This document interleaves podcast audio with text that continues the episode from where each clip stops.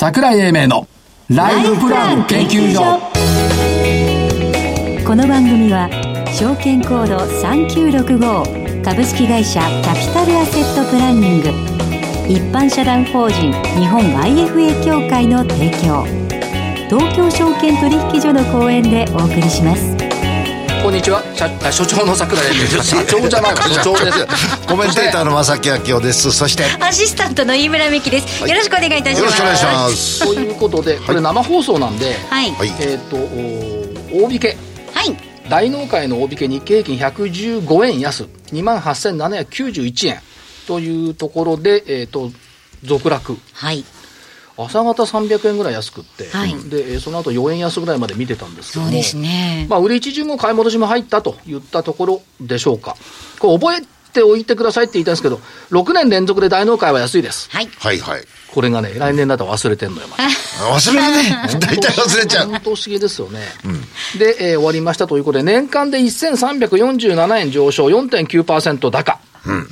これもね、物足りないっちゃ物足りないのよ。S&P500 が26%ぐらい上がってるんだから、そうですね。それぐらいいってもいいよねっていうところですけども、主役になれるかなれないか、今年はなれなかった日本株。はい、はい。来年なれそうですか？どっかでなると思う。なんかみんなね、外人頼みになってっからね、この国ダメね。自分を信じないから。自分は信じない。うお金の周りがなんか日本に戻っあ来てないような気がするんですよね。んいや、まあ、投資見たって海外行ってるんですけど、それいいんですけど、これね、仕方がないよと諦めている市場関係者がいることが情けないね。あんたらが働かないから来ないんだろ？働かないからじゃない。工夫がないからでしょ。あの創意工夫がないから来ないんだろ？そうですよ。働いてはいますよ。働いてはいるわな、いる。サラリーマン働いてはいる売買代金1兆8438億円。はい。値上がりが、えっ、と、いくつ？えー700 735、はい。値下がりが1333といったところで終わりましたとですねいうところ。昨日ちょっと1000いくつ値上がりでしょ？昨昨日はね、日経平均下がってる割にはね、値上がり銘柄の方が値下がり銘柄の倍あったんです。ですよね。はい。というところでした。で、えーっと、まあ、今年、今日で終わるんで、はい。じゃあや振り返り、ん？振り返りですか？厳しくいきますか？どっちですか？ふ厳しくいきたい。厳しく言ってください。辛口で。どうぞ。脱炭素、はい。再生エネルギー、よく言うんですけど、これ本質はね、なんかね、自分だけっていう気がするのよね。おダボス会議延長になりましたけども、ダボス会議のテーマっていうのは協調っていう、はい。これ本当に協調していけるのか、これはっていうね。物が足りないときは買ったやつの勝ちっていうの、それでありかよっていうね。はい。これがやっぱり問われる時になってくるんでしょうけども、それがですね、持続的っていう言葉が出てくると、はい。すごい美しくなっちゃうのよね。ですね。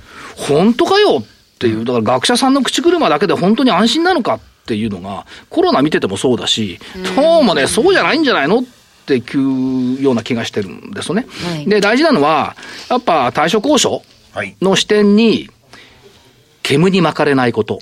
あやっぱね、国家規模で物事を論じるの好きな人多いんですけど、なんかね、対抗案のない曖昧もことした言葉の遊び聞いてても、明日に進めないような気がするんですよね。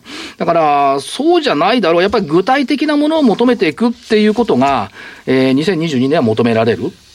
つまり具体性は何？で、この企業、この相場の本質は何？っていうことを突き詰めて考えるっていうことが、これはね、あの、経済スケジュールとかそんなものよりもね、よっぽど重要だ。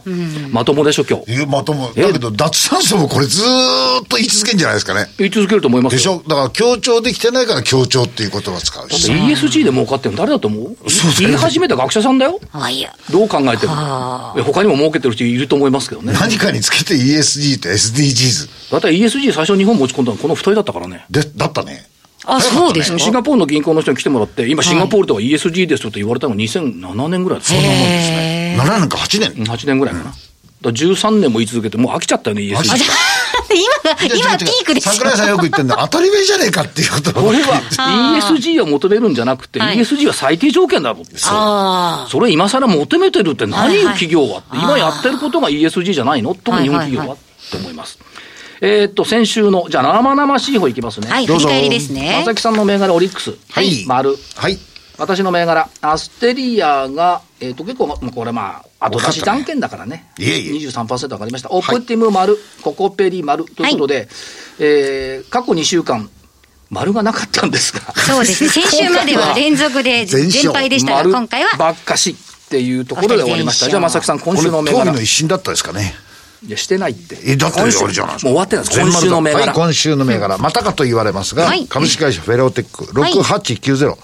えー公募のお払い込み、えー公募価格も決定して、払い込みも終了すれば、えー資金調達は十分できたろうと。それから、産業のお構造ですね。この会社の構造自体が、えーこれからの産業を引っ張っていく半導体、並びに宇宙産業。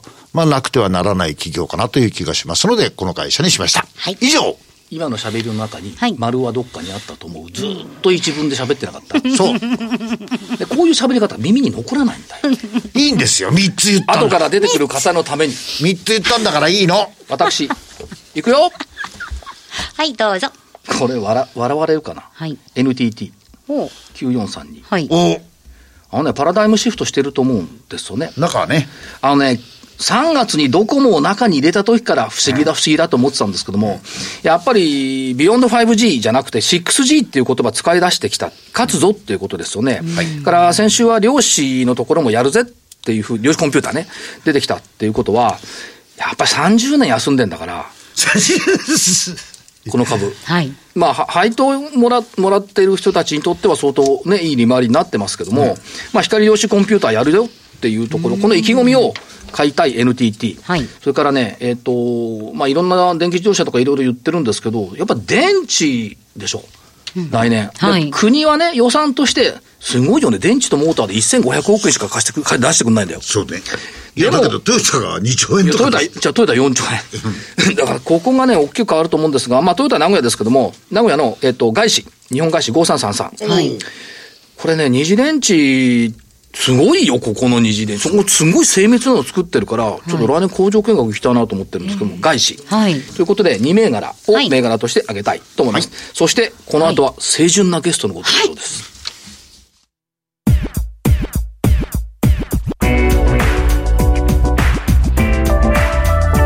桜井英明のライフプラン研究所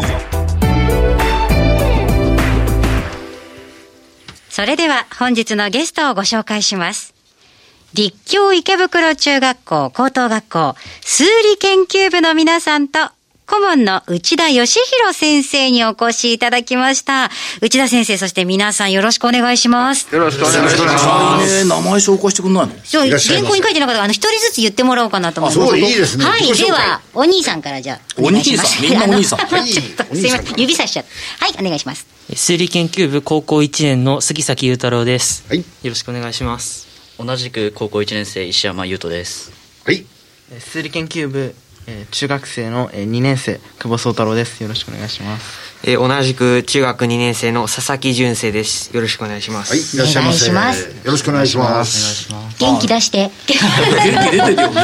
例年お見えいただいてるんですけども、まあ、かれこれ10年近くはい。になりますが、はい。最初に来てくれた生徒さんたちはすでにもうパパになってる。就職して、大学出て就さようでご職してパざいますかパになってるって、はいそれだけの歴史で、まあ、立教さんに来てもらうのは風物詩ですね、先生。あ、お世話になります。よろしくお願いします。よろしくお願いしますはいもう、お互い老けましたいね。や、年取りました。僕も60超えましたかねそうですか。おめでとうございます。ら。いえいえ、ありがとうございます。いや先生60超えたらいいんですけど、このお父さんと生徒さんたちって60の年の差ありますから。そう確かにそうですね。すごい。で、そうですね。先生がずっとおと顧問をされておられます立教中高校の数理研究部はい。こことそもそも数理研究部の人がなぜこの経済番組に来るのかそうなんです。気になります不思議で。しょ？はい。長年日経ストックリーグ出られてますよね出てます。もう20年です。もう初初期からですよねはい。2回目か、第2回から。二回目はい。これ数理研究部とストックリーグっていう結びつきがいつも私は疑問に思ってるんですけどね、最初にね、持ってきた子たちが、あの、金融指標と数学の関係ってあるからやらせてくれって言って持ってきたのがきっかけですよね。そうですよね、ん別に先生がこれやろうって決めたわけじゃないそうです、そうですそうです。僕はその記事を知らなくて、新聞、日経さんの新聞広告を持ってきて、はい先生これやりたいって言って、チームはできんのって言ったら、もう3人決めてますって言って、持ってきたんで、じゃあやってみなって言って、はいもうそっからです。でその数理研究部さんのこれ生徒さんってどんな活動をされてるんですか？で、まあ、ある意味ね、このストックリーグっていうのは一つの大きな柱になってまして、部員の中の7割から8割ぐらいの生徒は関わってると思います。はい。で、あとはもう本当にもともとの数理なので、純粋に数学をやってる子もいれば、はい。それを活用した情報関係。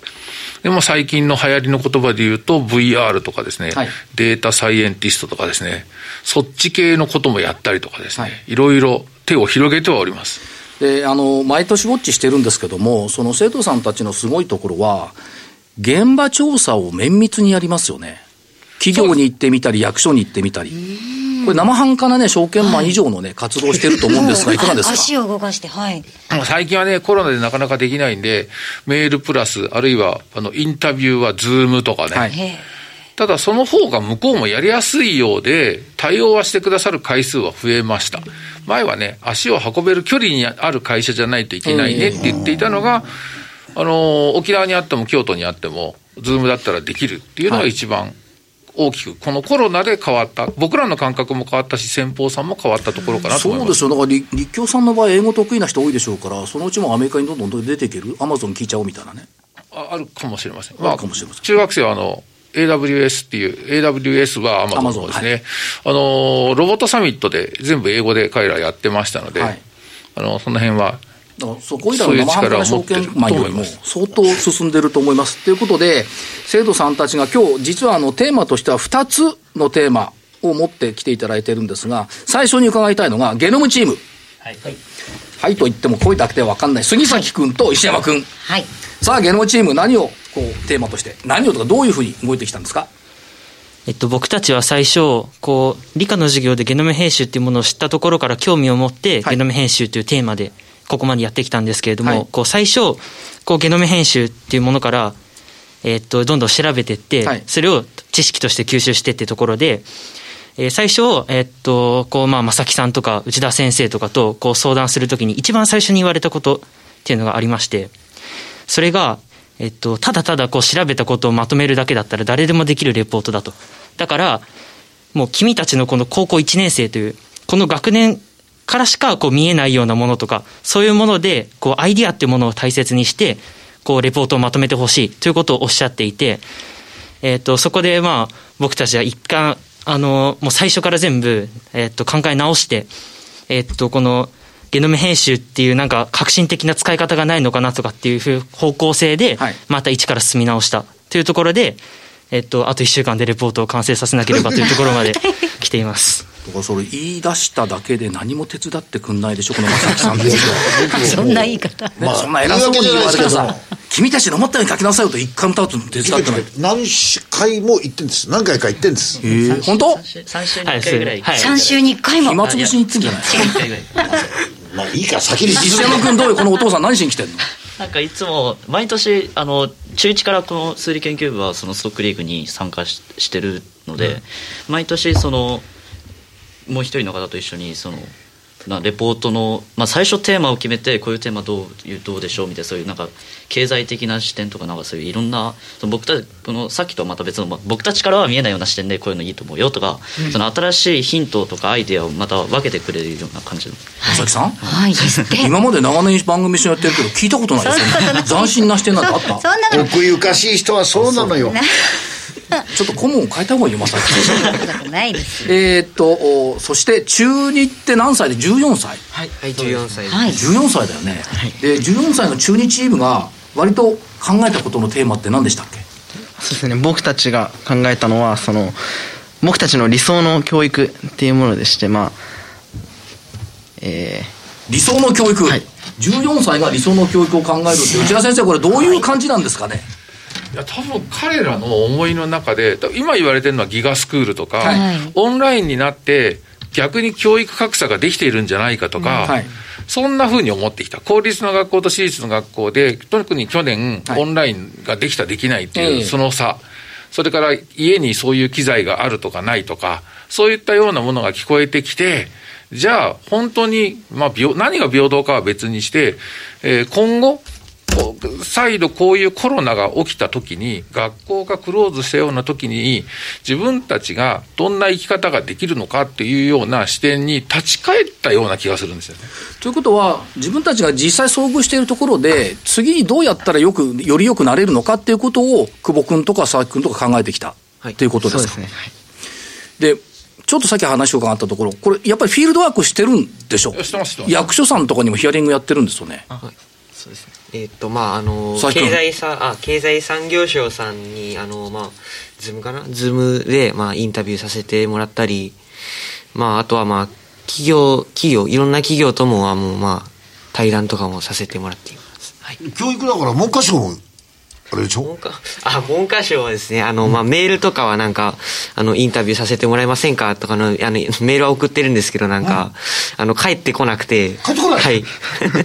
信号渡ったら文科省ですご近所ですね。帰りに寄ってくいやもう御用納めだから。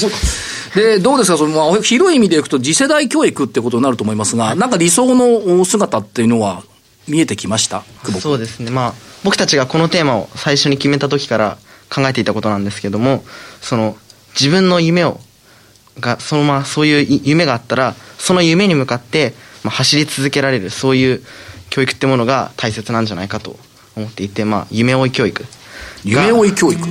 なんか昔、夢追い酒とか歌がある。夢追い教育ね。はい。ということは、あと、一生を通じて、えっ、と、ライフプランを、ライフプランじゃないわ、テーマを持つっていうことを、が、みんなにとっていいんじゃないかっていうこと？あそうですねあのいろんなその教育の途中途中でそのキャリア教育のように、まあはいい、ろいろなその大人の方々にあの出会えるようなそういう機会っていうのが、まあ、増えていけばさらにより良いものになるんじゃないかなと。だけどあれですよね、その教育を考えながら、実務的にね、はい。その役所さんの取材なんかもするっていうところが、やっぱいいですよね。いいですね。これ、ゲノムチームも取材とかやっぱたくさんやってるんですか？はい、杉崎君。まあ、企業にこう毎回は、えっと、いつもだったらこう手紙を出して実際に現地に足を運んで、はい。こういろいろ質問をしたりとかであの、まあ、いっぱい収穫をしてそれをレポートにぶつけるっていうことをやってまして今年はこのやっぱコロナってものがあって、まあ、内田先生があのさっきこう収録前におっしゃってたようにこう遠くのところだったりとかもしくはこう言語の壁ってものを超えればこう世界中のありとあらゆるところとまあ、こう、にこう質問したりっていうことができるようになって、えっと、まあ、特に僕たちの場合はこの応用性とかアイディアってところはすごい、こう、質問する企業選びってところで、なかなか悩ましいものがあって、えっと、結構考えて送ってみたんですけれども、まあ、なかなかメールが返ってこなくて、あの、悲しくなりました。はい。皆さん、ぜひ立教あの中高数理研究会からメールがいったら答えてあげてください。いや、ぜひそうですね。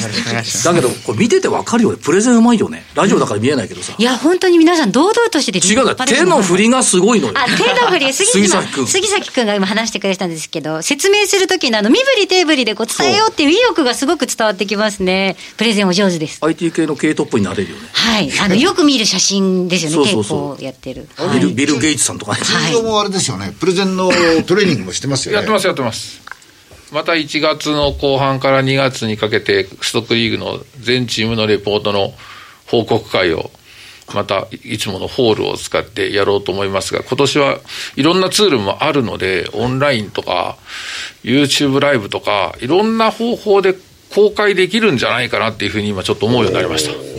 その場にいる人だけじゃなくても見ることができる。数理研究会ホームページに行けば見えることになるかもしれないとはいいうことですね。多分うちのホームページ今あれです。メタバース上にあります。なんせ、数理研究会ですか？らね。そうど真ん中。わお。はい、あのねホームページよりも、ホームページも彼ら作ってるんですけど、はい。もう一つ、メタバース上で、ちゃんとあのあのアバターで入っていけるようになってそホームページもさることながらね、はい。あなた方の何代か上の先輩がゲーム作ってて、はい。でそのゲームをある上場企業のゲーム会社さんが、はい。これ楽しいから一緒にやろうって言って、そう。実は。すごいですね。で先生ありましたね、そういう話ね。ありましたはい。あれがきっかけで 3D 系に一気にブレイクしたんです。ですよね。はい。あいつも今パパです。あ、そうですか、もう。はいだからみんなパパになっちゃうのよね。何になるんですよね。はい。すごいですね。だから、歴史が、石山君もやっぱプレゼンなんか毎週やってるわけ？毎週とか、その都度。まあなんかそれこそ高校生になると学校でキャリア学習っていうのがあって、はいその自分たちの決め決めたって興興味のある業種のそのまあ社会社の社員さんとか、まあ、会社とかいろんなところに話を聞きに行ってそれをまとめるみたいな授業がちょうど2ヶ月前ぐらいにあってそれでレなんだプレゼンはしましたねね、すごい。中学生だと。中学生2年生2年生って1年の時にあのコロナで学校お休みだった時期の世代？あそう半年ぐらい。半年ぐらいお休みだったんだよね。で、通理研究会入ったのいつ？なんか夏休みに入ってから本格的な活動が始まったってそうですね、去年の春先って学校にも満足に行けないし。学校に行けてから。で、中にどうですか？久保君入ってみて、数理研究会。ぴったしだった。そうですねなんかもともと僕その小学校の時にあの文化祭に行かせていただいたんですけどその時にまあ VR を体験してみてもう入りたいと思っていたので、はいそれがまあその部活の中に自分が今いるっていうふうに思うだけでもまじゃあ毎日ワクワクだ。ああそうですねまあ なんで笑ってんの、その先輩。ワクワクするわけねえだろって顔してましたよ、杉崎君。いやもうワクワクしてしょうがないです なんか嘘つくのも上手だね。いやいやいやいや立教数理研のまた面白いところは先輩方が後輩を指導してるんですよね。上級生が下級生を指導するから。すごいチームワークがいいんでね。佐伯君も夏休み過ぎぐらい入ったの？あ、あ、まあなんだ、あの、入部っていうのは、あ、登登校だっけ？なんか、入部はしたんですけど、活動ができないみたいな時期があって、本格的に活動を始めたのはもうなんか夏休み頃で。そうなんだ。じゃあ実質まあ1年ちょっとおやりになってきたっていうことで、やっぱり毎日ワクワク？はい。いいですね。楽しいです。ハラハラ。どっち？桜井さんはい。後でもって話しますけど。あそうですか。すごいですよ。あのパイだとかなんだとかって数学の数字が出てくるんですから。あ我々の一番本業が。対極にある話ね。そうです、だって入試に数学ないんだから。私立文系の場合、私なんか。で、まあそうはそうなんですけども、先生これ活動って毎日やってるんですか？今そうですね。あの、コロナ前に戻りつつあるので、あのーほぼ毎日やってますね。まあ、中学生は活動日がない日もあるんですけど、まあ、クラブとしては毎日オープンしていて、はい彼らは週に3日とか4日とか、あの、自分の都合に合わせて出てくるんで、まあ僕はだけ毎日いると。じゃあ先生だけ働き方改革しなくちゃいけない。そうです。そうです。こういうことですね。そういうことです。で今日はせっかく若い力に来てもらってますんで、みんなにちょっと聞いてみようかな。あるなしは、あの、あると思いますが、杉崎君未来何をやりたいですか？大人になったら。大人になったらですか？えーっと まあ僕は結構あの自分のこうキャリアっていうのがこうずっとこう小学校の時からずっと定まんないで特にあの僕は昔からピアノをやってて、はい。こうピアニストになりたいっていうところはこうずっと頭の片隅にあって、まあ、またあとはこう数学が好きだっていうところでまあこの部活に入ったんですけど、まあ、数学っていうところでなんかまあそのまま数学例えば数学科に進むとか、そういう方向でなんか将来決めてもいいなと思ったりあとはまあ IT 系とか数学のこういろんな使い方があるなと思ってそういうふうにまだ結構こう頭の中でこうまとまっそそういう時は決まってないって一言で、石山君はどう？一言だと。はまあ、しちょっと心理学に興味があるので、はい。そういう立教に。心理学なか。ったあ一応あるんですけど。あるんだ今。新座なんでちょっと遠いんですよね、じゃあそっちに興味がある？そうだ決まってないよね。興味がある。久保君は？そうですね。まあえっと僕はあのこの数理研究部で結構まあいろいろなことを学ばさせていただいてるんですけどそういう知識を使ってその、まあ、IT 系の企業を立ち上げたいなと思ってて、立ち上げ。はい。なんかまあまだ IT とかそういうことが、まあ、学べてないこともあると思うんですけどそれとかをこれから学んでいきたいなと思ってます。じゃあ最後、佐々木君、30秒あげるから。あはい。僕は、あの、まあ、あの、英語がまあ得意なので、英語が活用できるような、まあ、国際的な会社とかを、に勤めてみたいなと思ってます。はい。それぞれ違うんですね、やっぱりね。あ、違いますよ。必ずしも全員が理系でもない。いや、僕ですか？はい。いやーこの子たちがね、どれだけ自由にやっていけるかなっていう、そういう環境を整えていくのが僕の仕事だと思う。OB 見てると十分成り立ってると思いますよ。ありがとうございます。はい。ということで今日おいでいただきましてありがとうございました。ありがとうございました。ございました。たくさん素敵な話していただきました。本日のゲストは、立教池袋中学校高等学校数理研究部の皆さんと、顧問の内田義弘先生でした。皆さんありがとうございます。それでは、ここでお知らせです。財を生かすと書いて財活。キャピタルアセットプランニングは創業31年目。我が国の多くの銀行、証券、生命保険会社に最先端のシステムを提供しております。東証一部上場。証券コードは3965、39老後。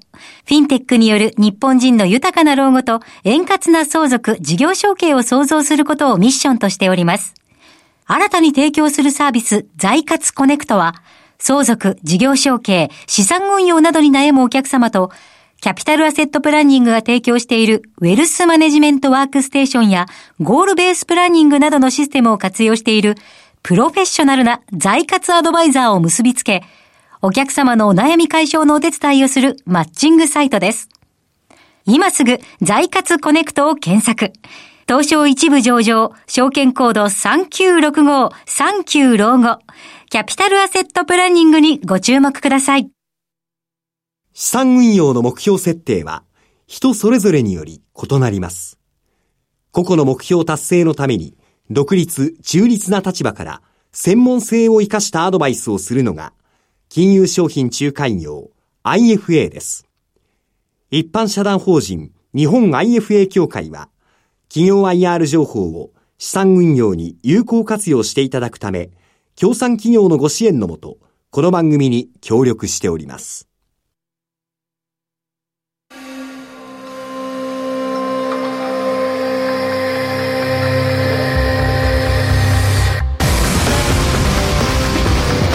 桜井英明のライフプラン研究所この番組は証券コード3965株式会社キャピタルアセットプランニング一般社団法人日本 IFA 協会の提供東京証券取引所の講演でお送りしました。なお、この番組は投資その他の行動を勧誘するものではありません。投資にかかる最終決定はご自身の判断で行っていただきますようお願いいたします。ということで、家でゴロゴロしたいところを我慢して、代表にしてくれた青少年もいるし、その青少年に触発されて、来年に対してちょっといろいろ考えてみると思うんですけど、あのね、来年これ、考えること。で、何考えるかっていうと、今何が起きているのか、その結果何が起きるのか、で、えー、だったらどう対応すればいいのか。これが世の中今欠けてると思うんですよね。みんなね、大変だ大変だって言うんですけど、はい、解決法を出してくんないのよ。はい、分かんないところが多くて。そう,、ね、そうじゃなくて、何が起きてるか分かるし、その結果何が起きるのかまではままあまあ分かる、はい。だったらどう対応するのかっていうところ。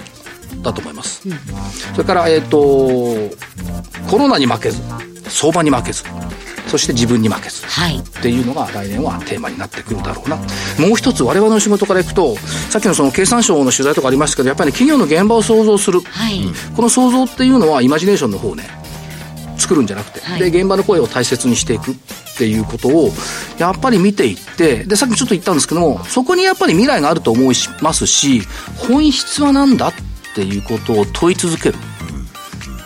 どう？現場ですね。ローレンナ正樹さんとしては、はい、現場でその企業の本質あるいはその相場の本質は何かっていうことを問い続ける。っていうことがやっぱり業界業界というか市場としてね求められている。みんなね見たふりして分かったふりしてるんだけど分かってないんだよね。そうねだからね、本当にね、例えば IPO してきた会社なんか社長の話聞いても分かんない。で逆に、これ社長プレゼン難しすぎるから普通の言葉にしてって言うと、なんとなく分かるで分かったふりしちゃ一番いけない、というふうに思ってるんでまあ我々も分かったふりすることありますけども、はいそうです来年はそれを改めて、え清く正しく、青少年のような気持ちで生きていきたいと思います、ということで、えっと今年も一年お世話になりました。ありがとうございました、え来年もよろしくしよろしくお願いします、えライフプラン研究所所長の櫻井英明そして日本 IFA 協会の正木明夫そしてアシスタントの飯村美希でした。それでは来週まで。来年の？ごきげんよう。ごきげんよう